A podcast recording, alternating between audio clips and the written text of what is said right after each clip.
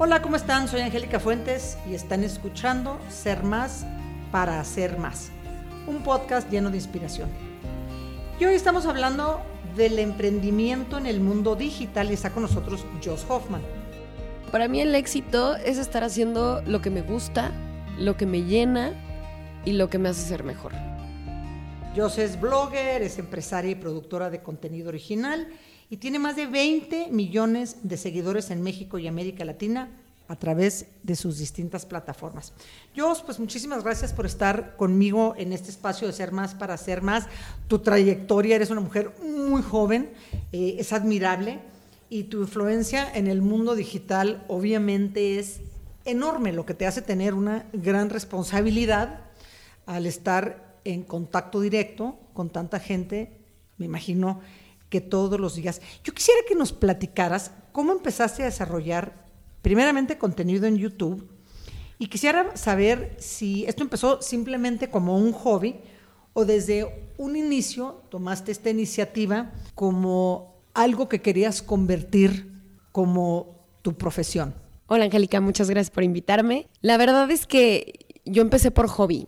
O sea, a mí siempre me gustaron los medios de comunicación, entonces yo estuve pues haciendo un poquito de tele y cuando terminé un programa, estaba yo conduciendo un programa en televisión privada, dije, bueno, ¿y ahora qué hago? ¿No? O sea, voy a seguir haciendo castings, ¿qué, qué, qué sigue? Y fue cuando vi esta oportunidad de poder hacer mi propio contenido en YouTube. Yo lo vi como un, un reto, ¿no? De a ver qué puedo hacer, a ver qué me sale.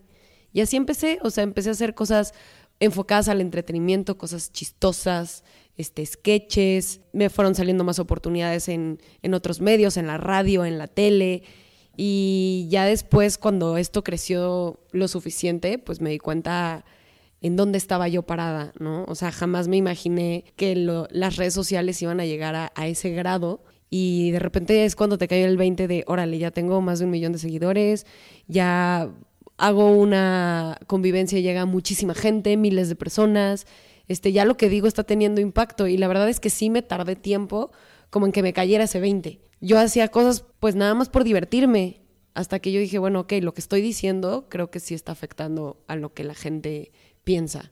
Oye, y cuando te cae este 20 que dices, te das cuenta en ese momento que tienes ya una responsabilidad sobre lo que estás comentando, sobre lo que estás transmitiendo, Sí, sí me doy cuenta porque además yo empecé a hacer otro canal de YouTube donde me enfoqué mucho como en la crítica social. Entonces, todo lo que está en tendencia o viral o algo, la gente me decía, critica este video. Y me gusta, sinceramente es algo que me gusta, pero pues empecé desde mis 21, 22 y al final fui madurando junto con mi contenido. Al principio yo decía cosas que no ubicaba que puedan afectar a alguien de tal grado y ya después como que iba midiendo esto así de, ok, no, no puedo andar insultando nada más porque sí o diciendo esto nada más porque sí. O sea, porque al final es algo que le estoy metiendo en la cabeza a las personas y creo que sí se ha transformado mi contenido como en algo mucho más objetivo y menos superficial. ¿Decides que todo este contenido que tienes tenga de alguna manera una perspectiva de género, que tu mensaje le llegue más a la juventud? Pero sobre todo las mujeres, o, o, decidiste que tu contenido era un contenido general, o, si decides que parte de tu contenido, la mayor parte de tu contenido, esté realmente ubicado en llegarle sobre todo a más mujeres, este, mujeres jóvenes, obviamente, que es, que es el, me imagino que ha de ser la mayor parte de tu audiencia, ¿no? Sí, así es, yo creo que es un 70% mujeres.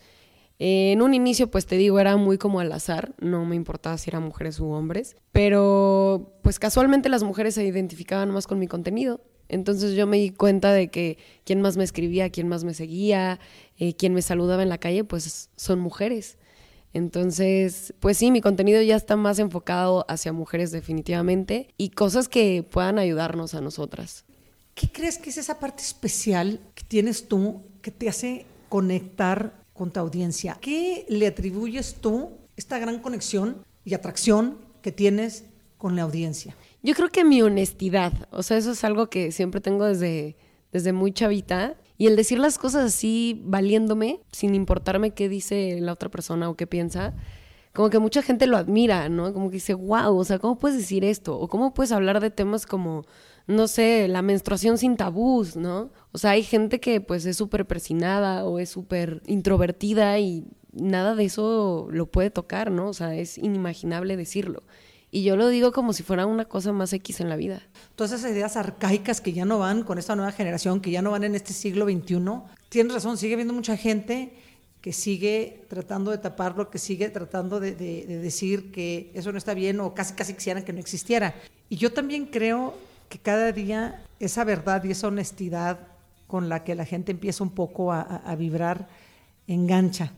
y me encanta que tú, tan joven, tengas el valor, porque se requiere de mucho valor en ser un ser directo, honesto, hablar de frente y decir, esta soy, aquí estoy, esto es lo que opino, esto es lo, lo que he vivido. Tú también hablas mucho del empoderamiento femenino y muchas mujeres jóvenes, ya lo habíamos dicho, te escuchan. ¿Cuál es el principal mensaje que quisieras tú transmitirles? Yo creo, uno, romper con todos estos pensamientos arcaicos, como tú dijiste, de nuestros papás que nos llegaron a dejar. A mí también me trataron de educar de cierta manera, ¿no? O sea, en un ámbito machista, en que la mujer no puede, pero el hombre sí, en que te tienes que casar para salirte de tu casa, en que tienes que encontrar un hombre que te mantenga.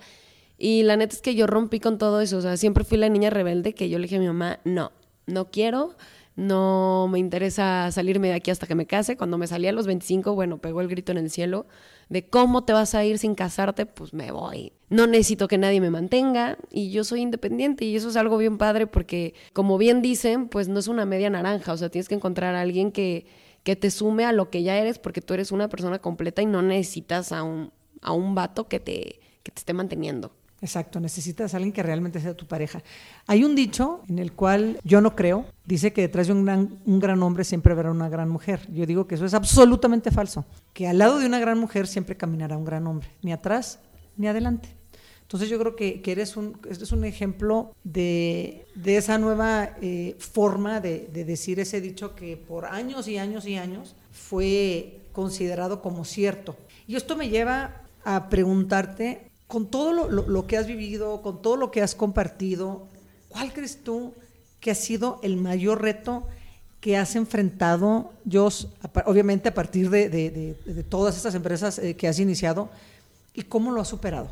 Yo creo que el mantenerte vigente es un gran reto. O sea, yo ya llevo casi 10 años haciéndolo y hay mucha gente que ha tenido la suerte o el talento o lo que sea, donde de repente, ¡pum!, ¿no? Empiezas ahorita y eres un boom y ya creciste y qué padre, ¿no? O sea, está muy padre. Pero yo llevo ya muchísimo tiempo haciéndolo y el mantenerse vigente, pues no es nada fácil. Entonces es estarse renovando, estar pensando eh, en qué más quieres hacer, estar madurando junto con tu audiencia, porque pues obviamente yo ya no soy la misma yo de hace nueve años, o sea, ya soy distinta y me gustan cosas distintas, y de repente hay muchas personas que me dicen, es que porque ya no haces tal video, porque ya no haces tal cosa, pues porque las, la vida cambia y las cosas cambian y uno quiere cambiar también y crecer junto con lo que hace. yo creo que el cambio es una constante, es algo que no puedes detener. Y en la medida que estás dispuesta a aceptarlo, pues obviamente empiezas a, pues generar tu audiencia que te sigue, lo entienda, porque a veces, fíjate, yo es que hay algo que nos pasa, sobre todo a las mujeres, cuando vamos pasando de los 20 a los 25, a los 28, a los 30 y posterior. A mí no me pasó porque a mí me encanta yo presumo, y toda la vida he presumido mi edad, porque todos esos años, toda esa experiencia, toda esa madurez me ha hecho la mujer que soy. A mí me encanta lo que veo en el espejo en la mañana, de por dentro y por fuera y en la noche. Sin embargo, yo creo que hay muchas mujeres que les afecta muchísimo el estar pasando por la naturaleza que es los años, ¿no? En, la vida. Siempre habrá mujeres más jóvenes, mujeres este, eh, más bonitas y todo. Y, a la mujer sobre todo le cuesta mucho trabajo aceptar que el proceso natural de la vida es el cambiar, el, el, entender que tienes que aceptar todas las etapas, porque todas las etapas son maravillosas, todas traen cosas nuevas, cosas que enseñarte, pero si no entiendes, eso, te quedas en un espacio de, dolor, en un espacio en donde entonces empiezas a juzgar, en donde entonces empiezas a envidiar lo que tuviste, pero que hoy ya no tienes, o lo que hubieses, querido y nunca, y nunca sucedió. ¿Crees tú que el haber aceptado este proceso de cambio, entender que ya hoy, yo, 10 años después, no es la misma que fue, este, como decías tú, hace nueve, eh, tu proceso de madurez, todo lo que has logrado para estar en donde estás, es otro factor fundamental de por qué la gente sigue enganchada contigo, porque una, una cosa es mantenerte vigente en los, en, ¿cómo se llaman? los trends y todo lo que hoy está, lo, que hoy es lo que ha, la moda. la moda. Esa es una cosa. La otra es saberte ser fiel a ti y a tu proceso y a tu cambio. ¿Crees que esa pueda ser una de las razones fundamentales por las cuales la gente sigue o te sigue todavía hoy? Yo creo que sí, y creo que de todo, y también creo que es muy chistoso porque así como pasa en tu vida, que cambias o que pasan los años y te dejas llevar con ciertas personas y luego llegan otras nuevas a tu vida, lo mismo pasa con los seguidores, ¿no? Hay gente que le deja de gustar y ya no te sigue, o hay gente que le empiezas a gustar y te empieza a seguir, y así, o sea, va y viene, pero al final va junto con lo que eres y va junto con el cambio que, que tienes. Entonces es parte de crecer y es parte del cambio de la vida y creo que está, está padre, a mí me gusta. Obviamente tenemos eh, muchos aprendizajes en el transcurso de la vida de cada quien. ¿Cuál crees tú que ha sido el aprendizaje más valioso que has tenido tú? Pues yo creo que el aprendizaje más valioso que he tenido es que estamos en, en un ratito aquí, ¿no? O sea, esto se pasa muy rápido, esto es temporal, hay que disfrutar lo que hay, no hay que tomarse tan en serio las cosas porque luego cuando te clavas en algo, yo siento que ahí ya perdiste, ¿no? En lo que sea. Entonces, es un poco como, no sé, como parar, ver, disfrutar, observar, sentirlo y, y seguir tu vida. No sabes en qué momento, pues ya terminó. Así es, la vida se va en no abrir y de ojos en ese preciso momento que por lo general nadie espera, ¿no? Y si tienes que vivir, qué difícil, el presente, sin estar tratando de ver por qué no en el pasado o ver que sí en el futuro. Y hablando del pasado y hablando del futuro, me imagino que eres alguien que hace introspección para poder estar conectada contigo. Cuando la haces y ves hacia atrás, ¿quién ha sido Dios?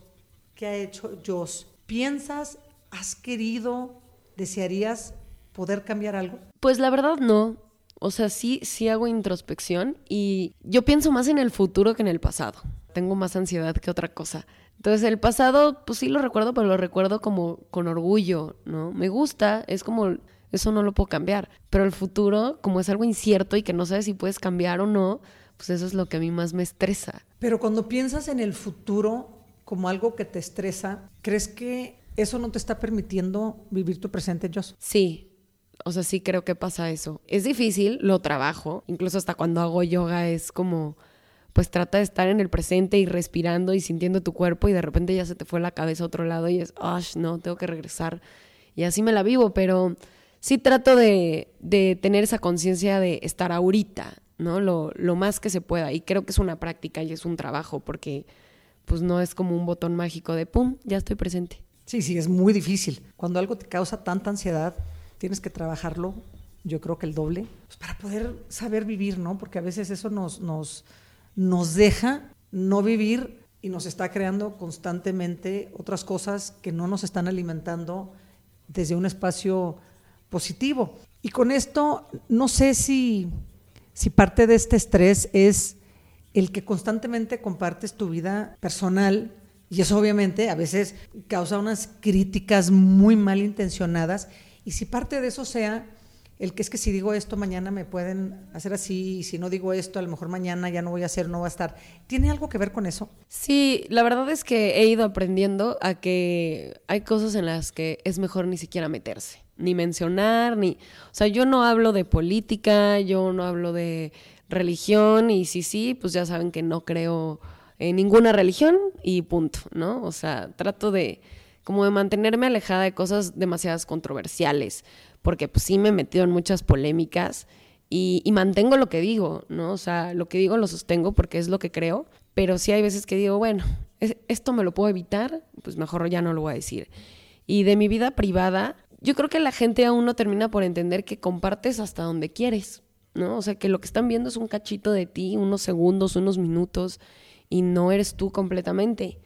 Entonces yo sí mantengo muchas cosas privadas. Mi relación con mi pareja, la verdad es que casi no la comparto porque pues al final la gente siempre opina, ¿no? Que si está guapo, que si está feo, que si no es para ti, que si es para ti, y es algo que no me interesa que me digan porque al final es mi decisión. Entonces, pues no, no, no comparto toda mi vida definitivamente, no comparto lo que quiero y lo que se me hace chistoso y divertido y agradable y que aporta algo, pero ya más allá como cosas muy privadas de mis relaciones, no. Y cuando has tenido este tipo de experiencias, que me imagino que cuando a ti te pasa, la crítica malintencionada te pasa así como un remolino enorme, porque no son dos o tres comentarios, me imagino que son muchísimos. ¿Cómo logras tú manejar esa situación? Te digo que ya me ha pasado varias veces en algunas polémicas que me he metido, pero trato de darle importancia a lo que realmente la tiene. O sea, ¿qué me importa lo que diga un desconocido? Esa es la realidad. O sea, no me importa, ni siquiera lo conozco, no sé cómo sea, no me conoce él tampoco o ella. Eh, la mayoría de la gente que, que te tira odio en internet es, es gente fake, son usuarios fake que ni siquiera sabes quiénes son. Y dices, bueno, pues así ha de estar su vida, ¿no? La verdad es que yo jamás me he metido a internet ni a ningún lado a tirarle odio a alguien que me cae mal. Si me cae mal, ni lo sigo, ni me tomo la molestia de decirle absolutamente nada. Entonces, si me llega algo, la verdad es que sí se me resbala. No me importa. Hay veces que sí te dan ganas de contestar, ¿no? Como que entra el ego y el orgullo y te dan ganas de pues, decirle alguna que otra verdad. Pero ya que lo piensas dos segundos, dices, ¿para qué? O sea, es darle importancia y no la tiene.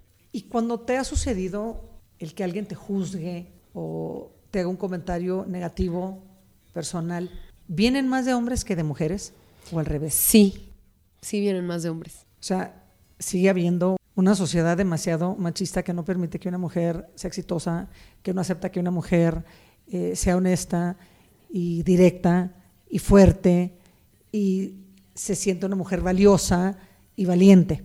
¿Es así? Sí, sí, creo que sea así. Digo, también viene de mujeres, pero en las últimas veces que yo me he fijado, la mayoría son hombres. Sí, vivimos en una sociedad en donde todavía le cuesta muchísimo trabajo al hombre aceptar la fortaleza, la independencia, el valor de una mujer. Y hablando de mujeres, yo estoy segura que nos estarán escuchando algunas personas, vamos a hablar en este caso este, de mujeres que quisieran empezar su propio mundo digital. ¿Qué les aconsejarías, Jos? ¿Qué les aconsejarías al iniciarlo? ¿Qué les aconsejarías para que siguieran en él? ¿De qué forma lo pueden hacer?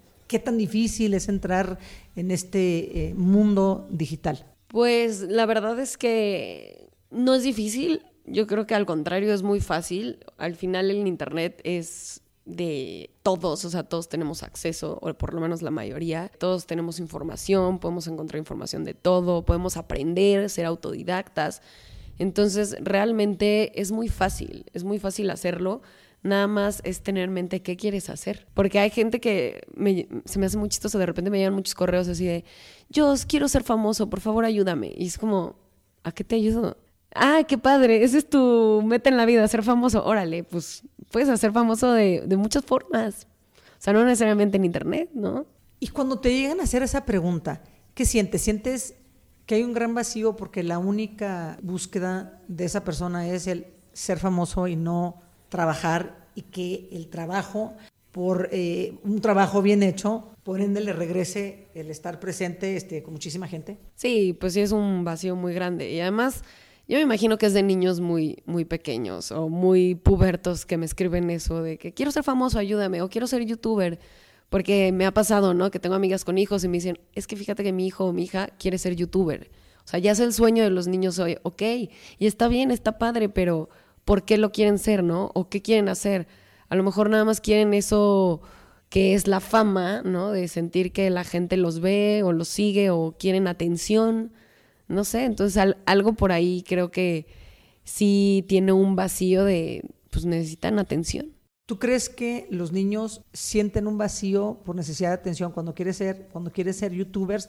¿O tú crees que es, que es algo que, que hoy en día es parte de la vida normal de las nuevas generaciones y solamente es una necesidad de enfocar el para qué lo quieren ser o por qué lo buscan. ¿Qué sientes tú al respecto? Yo también soy mamá, a mis hijas les gusta ver YouTube, yo soy muy cuidadosa en qué ven este, en el YouTube, tengo una de nueve y una de siete. Y mi Valentina una vez me dijo, mamá, una amiguita no sé de dónde, su mamá la deja tener un programa de YouTube. Le dije, pues sí, mi amor, cada mamá deja papá deja a sus hijos hacer lo que quieran. Le dije, esto tenía como siete, ocho años, ¿eh?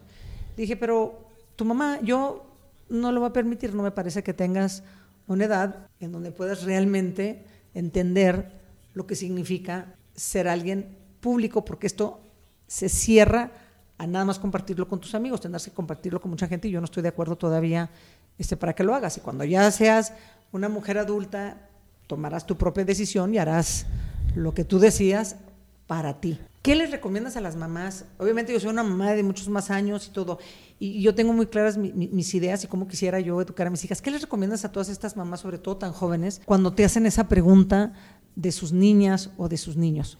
Pues yo creo que primero vería por qué quieren ser youtubers. Si es ese tema de, pues es que nada más quiero que mis amigos me aplaudan, entonces te digo, yo creo que ahí hay como una llamada de atención de, ok, algo le está faltando. Pero a lo mejor, no sé, a tu hija le encanta hacer galletitas y dice quiero grabarlo en video y me encanta. No sé, pues a lo mejor no estaría tan mal, ¿no? No sé, yo creo que dependería del niño y de la niña 100%. Y eso es algo muy curioso porque pues obviamente a mí no me ha tocado, es algo de las nuevas generaciones que ya hasta cuando están embarazadas sus hijos ya tienen Instagram. O sea, entonces eres un niño o una niña que no ha nacido y ya eres famoso y tú no lo pediste. Entonces es algo bien loco que yo digo, wow, o sea, no me imagino a partir de qué edad o si desde bebecitos, desde el kinder, pues la gente ya diga, miren, es este niño, ¿no? O sea, ya es famoso. Sí, sí, eso es algo que yo tampoco puedo comprender. Pero mira, yo nomás para darte un ejemplo, cuando menos a las mamás que están escuchando, yo tengo una de siete y una de nueve, pero cuando la de nueve tenía más o menos seis años, había algo que se llamaban los blind bags, esos que abrías y salía como una sorpresa. Y a ella le gustaba ver esos programas con estos niños. Y yo siempre les he dicho, lo que no te aporta, no pierdas tiempo. Pues no se puso, me dijo, mamá, grábame porque no sé, que bien le salió. Le dije, pues está bien, le dije, practícame, amor, no lo vamos a hacer. Y obviamente como te decía, para mí es muy importante el estar verificando qué tipo de programas están viendo. Y yo siempre y constantemente les estoy diciendo, ¿qué te está aportando a tu crecimiento en todo sentido? Me pongo a platicar con ellas qué es el crecimiento y qué significa, etcétera. Pero a mi niña de siete años no le interesa para nada. Entonces, yo más bien creo que tiene que ver con la personalidad de los niños. Bueno, yo lo digo obviamente en mi caso muy personal. Y por ejemplo, a mi Valentina, la mayor, lo que le gusta de YouTube son, por ejemplo, cuando hacen pasteles o cuando hacen, este, todas las de las galletitas, ¿no? Como que ahora, por todos los años que he estado yo constantemente este, diciéndoles que qué les aporta, ya se fija que el programa tiene que ser algo que la enseñe a algo que realmente a ella le guste. ¿No crees que a lo mejor por ahí también tendrían las mamás que, que ubicar a sus niñas y a sus niños?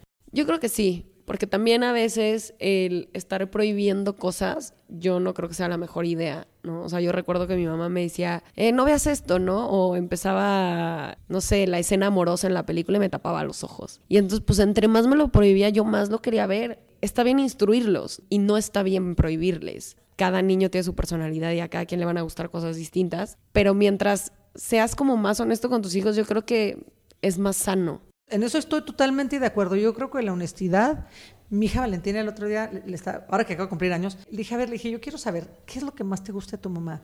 Y me dijo en inglés, me dijo, you're very truthful. Me dijo que tú siempre nos dices este, y nos hablas con la verdad, mamá. Y me encantó que me dijera eso, porque yo también considero que es muy importante, sobre todo con, con todas estas generaciones que cada día están más este, en, en, todo el mundo digital, explicarles. Yo no les pruebo a mis hijas, yo siempre les pregunto el para qué de lo que ven o lo que quieren. Y hablando de todo esto, sobre todo la preocupación que a mí me da como mamá, pero también como mujer, el mundo digital, no podrás negarlo, también puede llegar a ser muy tóxico. ¿Y cómo podemos evitar esta toxicidad en las redes? ¿O no podemos? ¿Qué, ¿Qué, nos aconseja? Sobre todo, me gustaría que aconsejaras a la mujer y si puedes, obviamente, bueno, pues a las mamás que tienen niños. Pues mira, yo creo que también depende mucho de la personalidad de cada quien. Cuando eres chavita, niña o puberta, pues no estás lista para recibir tanto odio del Internet y sí te puede afectar más de lo que te tendría que afectar.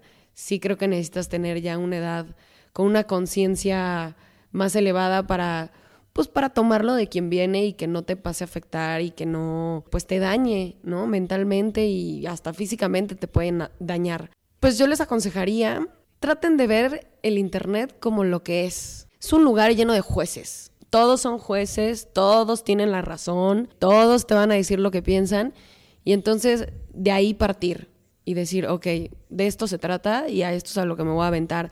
Y si no quieren eso, pues tener privadas sus cuentas. ¿Por qué? Porque creo que sí es mucho más sano tener una cuenta privada con tus amigos, tu familia y ya se acabó, a abrirla y que te siga cualquier pelafustán o cualquier desconocido que no sabes qué te va a estar diciendo y no sabes qué tanto te va a afectar. Claro, está en la madurez de cada quien y, lo que estés dispuesto a, a sortear y como decías tú, a que se te resbale, porque pues al final del día, cuando los comentarios son tan tóxicos, yo también estoy de acuerdo que es exclusivamente su propia historia, su propio dolor, sus propias frustraciones que vierten en contra de algo que les molesta, sobre todo cuando ven que alguien está bien, cuando alguien está siendo exitoso o exitosa en lo que hace. Y yo quise decirte que emprender es, es algo difícil, es algo que requiere de mucha pasión y de mucha constancia, disciplina, pero sobre todo de mucho trabajo. Para mí esas son las claves del éxito y yo creo que tú, Jos, eres perfecto ejemplo del por qué sí eres exitosa. Me gustaría que en tus propias palabras ahora nos definieras qué es el éxito para Jos. Bueno, para mí el éxito es estar haciendo lo que me gusta, lo que me llena y lo que me hace ser mejor. O sea, no es lograr como tal una cosa, ¿no? O, ay, ya logré esto, ya soy exitosa. Ah, ya pasé el millón de seguidores, ya soy exitosa. O ya salí en una película, ya soy exitosa. No. O sea, para mí es eh, estar donde quiero estar y realmente yo estoy donde quiero estar. O sea, hago lo que quiero, hago lo que me gusta. Si se me ocurre otra cosa, pues la hago realidad y sobre eso yo baso mi éxito. Pues yo, muchísimas gracias por haber estado aquí en este podcast de Ser Más para Ser Más. Yo admiro mucho a las mujeres jóvenes como tú que siempre están luchando por lo que quieren y sobre todo que construyen su propio camino a partir de su identidad, de su honestidad, de, hablar su verdad. Yo soy una de tus seguidoras y a mí me encanta leer, porque a veces nada más pasamos las fotos, ¿no? Pero a mí me encanta leer tus consejos. Me parece que eres una mujer muy joven con un alma de muchos más años. A mí me llegan muchos de los consejos que tienes y yo soy muchísimo mayor que tú y tengo más experiencia y más madurez. Entonces, muchas gracias por compartir, pero sobre todo por compartirle a tanta mujer joven un pedacito de tu sabiduría. Muchas gracias, Jos. No, gracias a ti, gracias por invitarme.